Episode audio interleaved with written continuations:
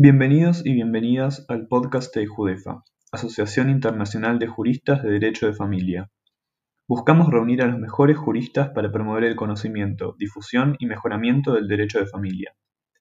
Las opiniones aquí vertidas no pueden ser consideradas asesoría jurídica ni legal y se brindan en el marco de entrevistas realizadas para este podcast. Bienvenidos al podcast de iJudefa. Hoy estamos eh, acompañados por Carlos Olivares. Carlos es un abogado de familia con más de 27 años de ejercicio en California, en los Estados Unidos. Carlos es licenciado en jurisprudencia por la Universidad Western State University y tiene muchísimas cosas que decir sobre su currículum, pero es una persona muy modesta. Lo único que quiero resaltar de lo que me ha contado es que desde hace cinco años dejó de representar a las partes en los divorcios, o sea, representar a uno o a otro de las parejas que se divorcian, y se dedica exclusivamente a la representación de niños. Hay, tres jueces en el condado donde él está ejerciendo que le dedican, le asignan casos para que él represente a niños cuando son casos con conflictos eh, parentales muy altos. Y es un, se lo asignan como minors counsel, como el abogado o el, el asesor o el consejero de los niños, que ahora nos hablará que es muy distinto de la figura del guardian ad litem. Y la invitación de Carlos a formar parte de nuestro eh, grupo de Aijudefa Podcast, eh, es porque queremos que nos hable de la aplicación que se utiliza muchísimo tanto en América del Norte como en Inglaterra y Gales y, en todo, y también en Irlanda, eh, que es Our Family Wizard. Entonces también vamos a hablar de esa aplicación y nos va a decir Carlos la utilidad que tiene esta aplicación para todos los oyentes. Bueno, pues sin más, le doy la bienvenida a Carlos. Buenas tardes, Carlos, ¿cómo estás? Buenas tardes, muy bien. Gracias por tenerme. No, un placer contar contigo, Carlos. Cuando estábamos hablando sobre que te dedicas solo ahora en exclusivo a, representar a niños, ¿no? A niños, niñas y adolescentes. Explícanos, si no te importa, exactamente eh, cómo, cómo, cuál es tu, tu, rol en estos casos y cómo estos jueces te asignan el caso. ¿Es una vez que ha empezado el caso o en medio del procedimiento? Gracias, Carlos es en la mayoría en medio del procedimiento, cuando el juez lee las declaraciones archivadas por cada pareja y hacen alegaciones una contra el otro y no hay suficiente información o evidencia para que el juez pueda determinar cuál es la verdad. Me llaman a mí y me dicen que ahora yo represento los mejores intereses de los niños. Mi trabajo es lo mismo de cualquier abogado en un caso yo puedo, tengo que traer evidencia que se pueda admitir en corte y cualquier información que es importante para que el juez pueda hacer una decisión sobre lo que pide uno o el otro padre. La única diferencia para mí es que tengo el permiso de repetir cosas que, que me dicen los niños sin poner a los niños a testiguar. Eh, en inglés se dice hearsay statements. Para poder admitir hearsay statements, los padres tienen que dar el permiso a la corte, porque hubo un caso hace unos años para atrás criminal donde hearsay statements de un experto no lo admitieron, aunque no ha habido ningún caso en casos de familia donde eso ah, sea problema, eh, los jueces piden lo que se llama Sánchez waiver. Es el caso de Sánchez.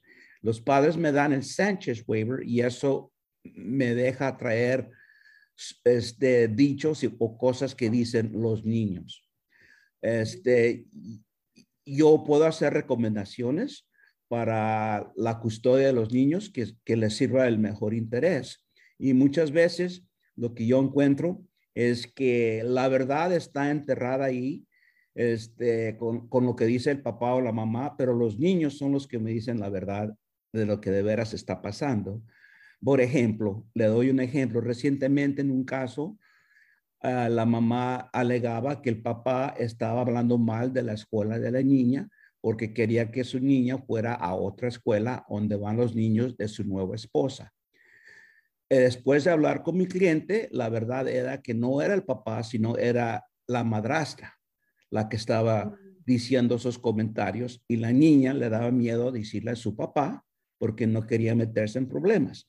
Esas son cosas que son muy importantes para atraer la atención del juez, porque si el juez piensa que fue el papá, puede hacer un cambio significativamente en la custodia. Pero si viene de otra persona, no es necesario quitarle tiempo al papá, sino darle una orden al papá de que no deje que su esposa ni cualquier otra persona hable mal o digas cosas así en frente del niño. Así es que mi trabajo es traer evidencia soportando las alegaciones de uno o el otro o de los dos, o presentarle al juez que nada es cierto. Y entonces doy mi recomendación.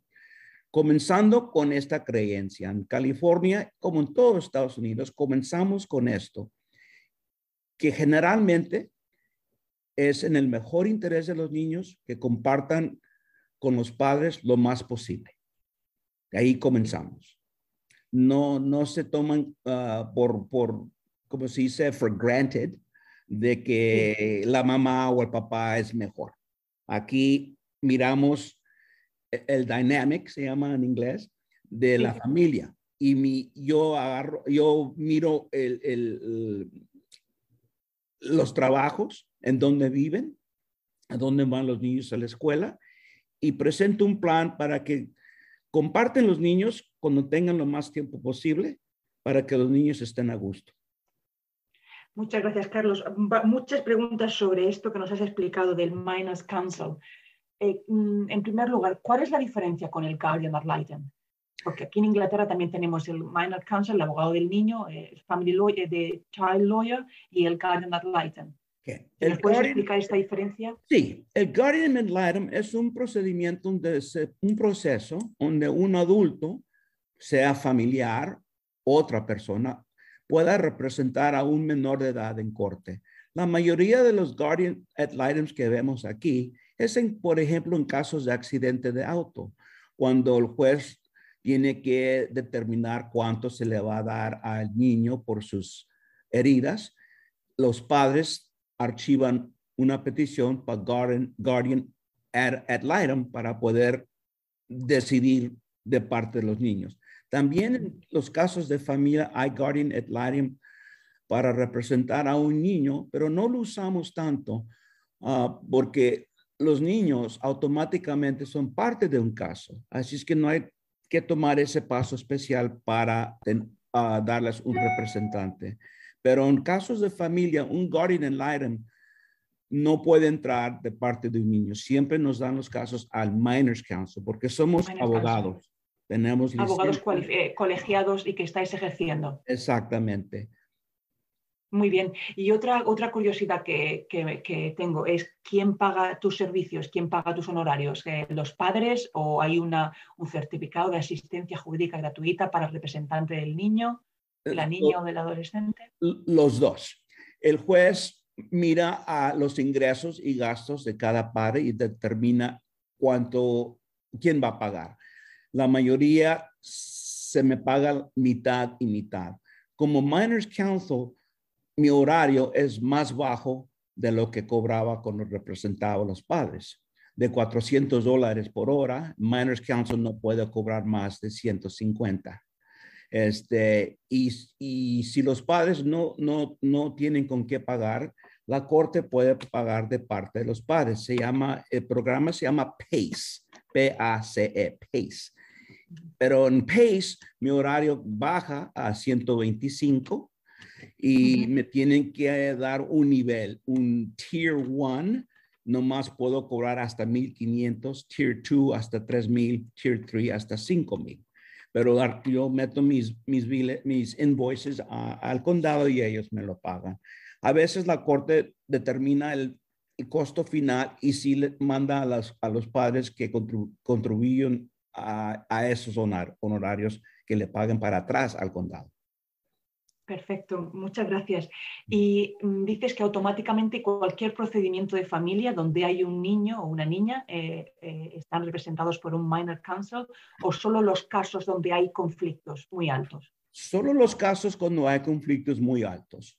Este, porque la mayoría de, los casos donde no hay, eh, bueno, los estudios nos dicen que el 20% de los casos familiares son de alto conflicto. Pero como hay muchos casos, Parece que cada semana me dan un caso de alto conflicto. Yo no sé tú, pero mi experiencia es que cuando eh, asignan, por lo menos aquí en Inglaterra y Gales, cuando se asigna a un abogado para a un representante para el niño, a veces ya es demasiado tarde, porque la manipulación e incluso se habla de alienación parental ya, ya está hecha. O sea, ya el niño está tomando partida por, una, por uno o por otro de los padres. No sé si esa es tu experiencia, pero aquí, sinceramente, creo que cuando el, el juez decide que el niño tenga representación, voz y que se tenga en cuenta lo que, lo que él quiere de forma directa por medio de una representación legal, es demasiado tarde. En mis casos, a veces sí y a veces no. Le explico. Los casos más difíciles para mí es que de aquí que me den el caso, los niños tengan, digamos, de 12, 13, 14, 15 años hasta 17 y ya el daño está tan hecho que ellos no quieren ir a ver a un padre o el otro. La mamá o el papá, el que tenga custodia, dice, mi hijo no quiere ir a ver a su papá o a su mamá, no quiere pasar nada por allá. Y yo lo apoyo. Pero no nomás es eso, porque eso puede ser cierto. Si yo le pregunto al niño, ¿quieres ir con tu papá o con tu mamá? No. Pero hay que estudiar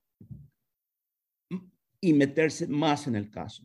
Porque naturalmente si un padre o una madre fuera buen padre, madre, digo, no perfecto, pero estuvo en, el, en, la vida de sus hijos, los trató bien, no tiene problemas de droga, alcohol o, cualquier cosa mental. Entonces, un niño no va a rechazar a un padre nomás porque ya no está con la mamá. A veces la experiencia de un niño durante la vida de ese niño, experiencia actual con esa pareja, con ese padre, determina si quieren pasar tiempo con ellos o no. Un papá que golpea paredes, toma mucho, le grita a la mamá, claramente que cuando se separan sus padres no van a querer ir para allá, le tienen miedo. Pero si el papá o la mamá eran buenos, los trataban bien, no hacían esas cosas, entonces, naturalmente quieren pasar tiempo para allá. Investigo eso y también si hay un caso de ah, manipulation. Sí, manipulación. Sí, donde un padre, el padre que tiene custodia, quiere cambiar eh, la percepción de este padre, que el hijo no reconoce. De repente, mi papá es un monstruo que no le puedo tener confianza. ¿ve? Y es lo que uno tiene que investigar. Así es que los casos más difíciles para mí son ya que son de esa edad, 12 para arriba, y que ya tienen bastante tiempo rechazando a un padre o al otro. Son los casos que me dan. Los casos que me dan cuando el niño está pequeño, digamos de 3, 4, 5, 6, hasta 7, que no quieren ir con otro padre, a veces es porque ellos saben que el, el padre que tiene la custodia no apoya la relación. Y aunque digan, sí, vete con tu papá, pero te voy a extrañar mucho y voy a estar llorando hasta que regreses. Naturalmente no va a querer ir. Y, y, son, y, es, y es, así es que tu pregunta era que a veces mi, cuando entro yo ya es muy tarde. Yo digo que sí hay esos eventos, pero francamente estos jueces lo ven desde el comienzo.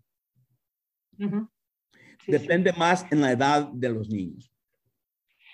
Sí, yo eh, sí, eh, la madurez, ¿no? De, que, han llegado, ellos piensan que es su propia opinión, ¿no? El rechazo de un progenitor que piensan que ellos han llegado a esa conclusión por ellos mismos y que no, que no ha habido ninguna manipulación.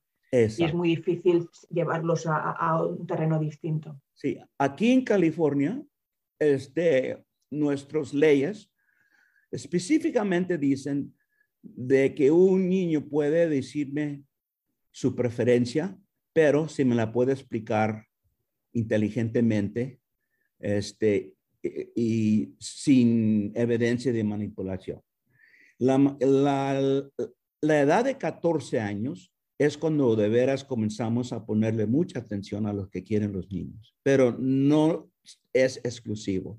Yo he tenido clientes de 9, 10, 11, 12, que son muy inteligentes y que tiene una preferencia que está basada en razones más inteligentes y madurez que las de sus padres.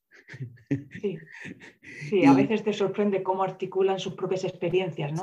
Sí, Y observar las relaciones. Y si me convencen a mí de qué es lo que ellos quieren, yo voy y es mi recomendación al juez. Y la mayoría de las veces los jueces me dan la razón. Eh, casi, bueno, no, no me puedo acordar una vez que yo diga una recomendación y que la respalde con buena evidencia que me la nieguen. Muy bien. ¿Y cómo, qué, tipo de recomendaciones haces en estos casos donde hay una, ah, resistencia por parte del adolescente? ¿Cuánto tiempo con cada padre? Este, lo que yo busco es si viven relativamente eh, cercanos, los trabajos están no muy difíciles, no tienen que salir de la casa a las 3, 4 de la mañana y la escuela está local. Yo busco una manera de que estén dos días por semana con cada padre y cada otro fin de semana. Digamos, lunes y martes con el papá, miércoles, jueves con la mamá y luego cada otro fin de semana de viernes a domingo con cada padre. Si los niños están más grandes, más maduros y no quieren estar yendo tantas vueltas, una semana con cada padre. Pero como le digo, todo depende en los, los específicos del, del caso. Este, porque para compartir niños en esa manera, los padres tienen que ser adultos. Sí. Y hablando de los padres siendo adultos, nos pasamos a cómo se comunican, ¿no? Yo me acuerdo cuando en Inglaterra llegó el Our Family Visa, esta application, para los, para los abogados fue una bendición, Carlos, porque estábamos ya cansados en muchos casos que habían terminado, casos que ya tienes una resolución judicial y sigues siendo el cartero, que mandas la carta para decir que la niña no va a ir a tal sitio o que el niño no quiere ahora hacer tenis y, venga cartas todas las semanas y, facturando por, por, cartas y uno pensaba, pero ¿cómo no se puede la gente comunicar estas cosas tan simples sobre sus hijos de, e, entre ellos, ¿no? Y entonces Our Family Wizard para nosotros fue esa, esa solución, ¿no? Y ahora tenemos muchas resoluciones judiciales, Carlos, donde el juez indica los padres se comunicarán por medio de, family, de Our Family Wizard. ¿Esto también lo estáis experimentando allí en Los Ángeles? Sí, este, yo, yo, mi manera de manejar mis casos no nomás es investigar lo que el juez me diga, sino encontrar una solución para que no tengan que regresar a corte. Porque hay casos de veras. Yo tengo un caso, por ejemplo, comencé cuando los niños tenían 3 y 4 y ahora tienen 10 y 12 y 11. Y todavía cada año hay que regresar. Eso es más de los padres de cualquier otra cosa. Pero el Family Wizard, lo que me ayuda a mí es en casos de alto conflicto, esa aplicación es, una, es un comienzo para entrenarlos a, a comunicarse como gente decente, que puedan poner los horarios, actividades de la escuela de los niños, las tareas que tienen pendiente, gastos que se hacen uno por el otro y se pueden comunicar uno al otro la corte aquí les da la orden de que tienen que revisar la aplicación cada 24 horas y que si hay una pregunta pidiendo permiso para algo, si no respondes en 24, significa que estás de acuerdo. Eso me ha ayudado porque también tiene un, un, un aspecto el programa que se llama el meter tone. El meter tone me gusta porque si un padre usa una palabra o un tono ofensivo o agresivo, el meter tone te va a señalar. medir el tono, ¿no? De la comunicación. Sí. Si escoges a mandarlo así, entonces el juez o yo, que representa a tus hijos, puedo ver todo lo que se ha puesto en our Family Wizard y usarlo para hacer más cambios o recibir más órdenes. Clientes que han usado al Family Wizard, todos me han llamado que es lo mejor que les ha pasado, que desde que usan eso han aprendido a comunicarse mejor y a entenderse más, porque tienen que pensar. El Family Wizard no es algo para lo largo. Si lo usan bien, después de un año, lo pueden dejar. Pero muchos casos, la gente, usted ya sabe como abogada de familia, que ya que uno comienza con el odio, eh, es muy difícil, muy difícil cambiarlo. Así es que yo tengo clientes que tienen el Family Wizard cinco años y, no se comunican más que ahí. Sí, para muchos clientes es como una, les da una seguridad, sobre todo cuando yo he tenido eh, casos en los que uno es un poco más controlador que el otro. Lo ven como lo que tú dices de lo de las 24 horas, si no contestas, se da porque es positiva la respuesta. Ayuda mucho, ¿no? Porque dicen, si dejo de utilizar el Family Whistle, no me va a contestar a los mensajes cuando le pidas si la niña puede hacer esto o puede hacer lo otro. Entonces les da como una, les da una seguridad que no tienen en una, una comunicación por email o por WhatsApp. Es triste, pero, pero es la realidad, ¿eh? Sí, sí, sí. Ahora lo interesante es que antes que grabamos, usted me preguntó cómo di con Family Wizard yo le expliqué que yo voy a muchas conferencias por todo el estado, es donde presentan psicológicos y psiquiatras este, estudios y datos sobre el impacto de divorcio a los niños. Y ellos tuvieron un buzón ahí. Me hice amigo con el dueño y cada año lo veo varias veces por año. Y un día, me, un día hace unos años me mandó un email que estaban escribiendo una versión en español y que si les quería ayudar porque estaban con un problema, no encontraban en español una palabra que sea igual que co-parenting o co-parents. Aquí co-parents, co-parents es padre. En español decimos los padres. Los padres, los padres. Y, ellos no podían entender que era muy masculino la palabra y no femenina y que se, y, no podían encontrar compadres, uh, copadres. y, tenían una persona que ¿Cuál es la solución, Carlos, a eso? ¿Eh? ¿Cuál ha sido la solución? Sí, eh, les, les dije que no teman poner los padres, porque los latinos van a entender quiénes son los padres. No la mamá no va a decir, hey, padres, ¿y qué tal la mamá? Así es que se quedaron con los padres, pero era, era, era, duramos un rato porque la muchacha que estaba escribiendo todo en español tenía su, su degree de, de colegio en español pero no podía dar con la palabra. De, pero lo de coparentalidad es muy, es muy difícil de traducirlo también, Carlos. Sí, es largo. Sí. Es largo. es largo también. Pero es buenísimo que la, que la application está ahora en, en castellano, en español. Sí. Y sería muy útil que se utilizara fuera de, del mundo de, de habla inglesa porque yo sé que en Estados Unidos es, lo, es muy común, como ya hemos hablado, aquí en mi país, en Inglaterra también muchísimo, o sea, lo tenemos, en muchas órdenes judiciales ya se indica que ese va a ser el método de comunicación y si está en español yo creo que, que va a ser un beneficio para, para, otros países también que la puedan utilizar. Muy, muy importante, muy importante. Como le dije, a mí me dan los casos, la mayoría de mis casos son parejas latinas que no hablan inglés y de bajos recursos. Este, y yo reconozco eso y mis experiencias como mexicoamericano, con padres latinos que no hablaban inglés, este, muchos de los problemas o las cosas que yo encuentro, yo tengo no nomás la educación, pero la experiencia personal. Sí, y hablando de, gastos, eh, ¿qué, precio tiene esta aplicación en, en, Estados Unidos? Aquí en, los Estados Unidos es 100 dólares por año, que para mí es una maravilla. Eh, y aunque se queje la gente, a veces este, yo hablé con el dueño y le dije, mira, tienes que ofrecer un fee waiver. Y comenzaron con eso, con el fee waiver. Así es que el que no puede, tiene los 100 dólares, pueden aplicar para que el primer año se los den gratis. ¿Y lo, y lo paga cada parte o en, eh, dólares cada parte?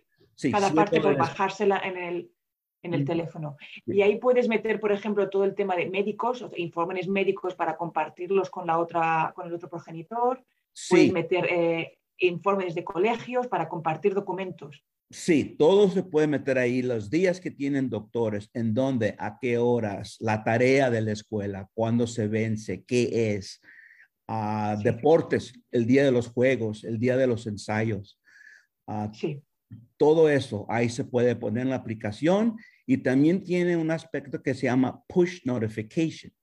Es que cuando el otro padre mande algo, tu teléfono te va a dar un tono. Que tienes un Como mensaje que te algo. Wizard, sí.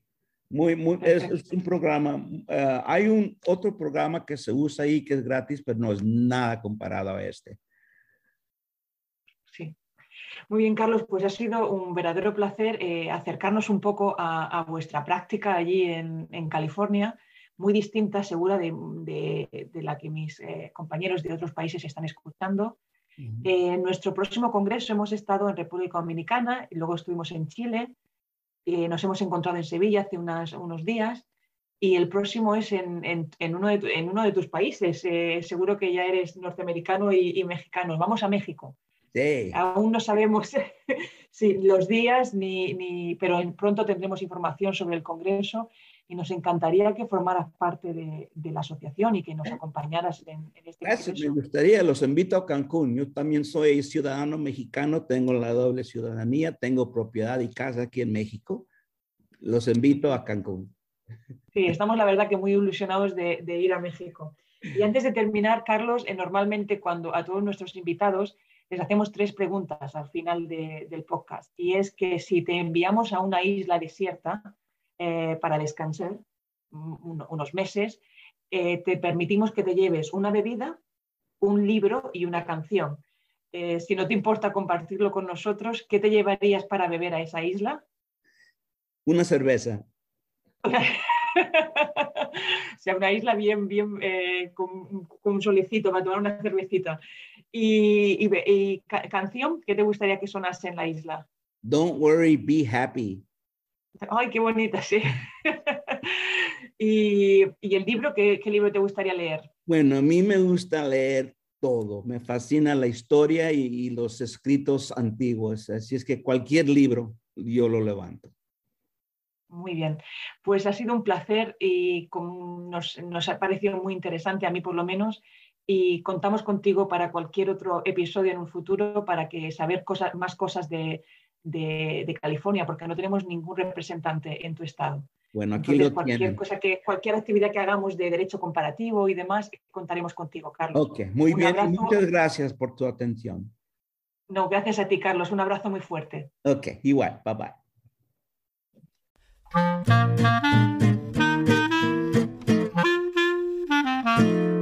Pueden encontrar toda la información sobre Judefa en nuestra web www.judefa.com o en nuestras redes sociales. Gracias por acompañarnos y hasta el próximo episodio.